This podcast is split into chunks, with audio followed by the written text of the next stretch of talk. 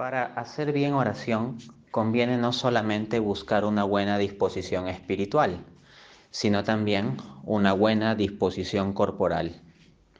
Esto es conveniente, no digo absolutamente necesario, porque uno debe orar en toda circunstancia.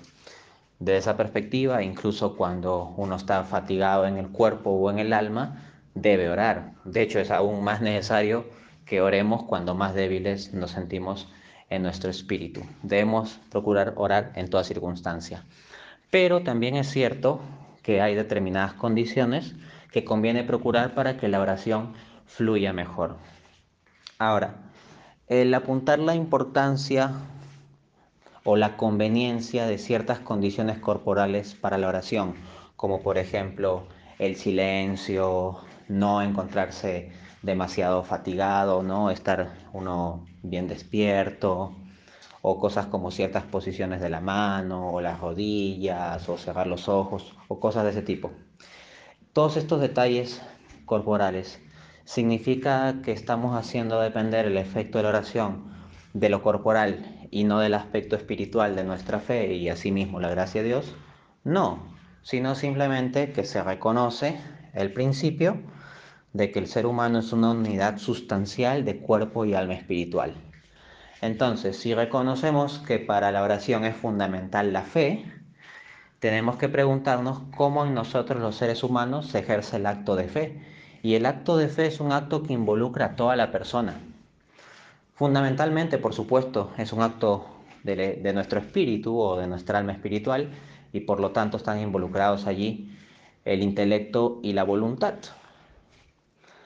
Pero pensemos que en nuestra experiencia humana concreta, el intelecto opera en función de movimientos del mismo, que es lo que conocemos como atención.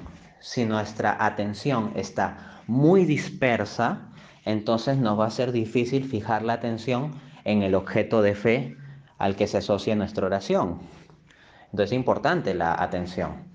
Pues bien, si tenemos una posición corporal que es demasiado incómoda, puede suceder que nos distraigamos en la oración precisamente por tal incomodidad corporal.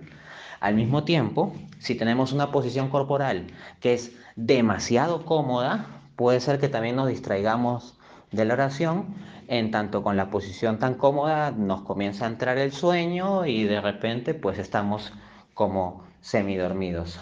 Entonces, no es que se haga depender el valor de la oración en sí de la posición corporal, no, sino que lo que se entiende es que determinada disposición corporal ayuda mejor al movimiento de ciertas potencias del alma, especialmente la del intelecto.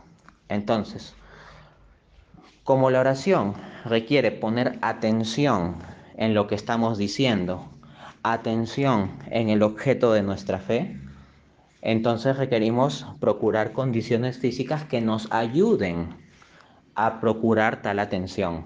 En ese sentido, un lugar silencioso, más o menos calmado, elegir una hora del día en que estemos más despiertos o más atentos, el elegir una posición que no sea extremadamente cómoda, como estar echado, pero tampoco extremadamente incómoda, son condiciones que nos pueden ayudar a enfocar mejor la atención y por lo tanto deben ser valoradas y en lo que uno pueda procurarlas para la oración.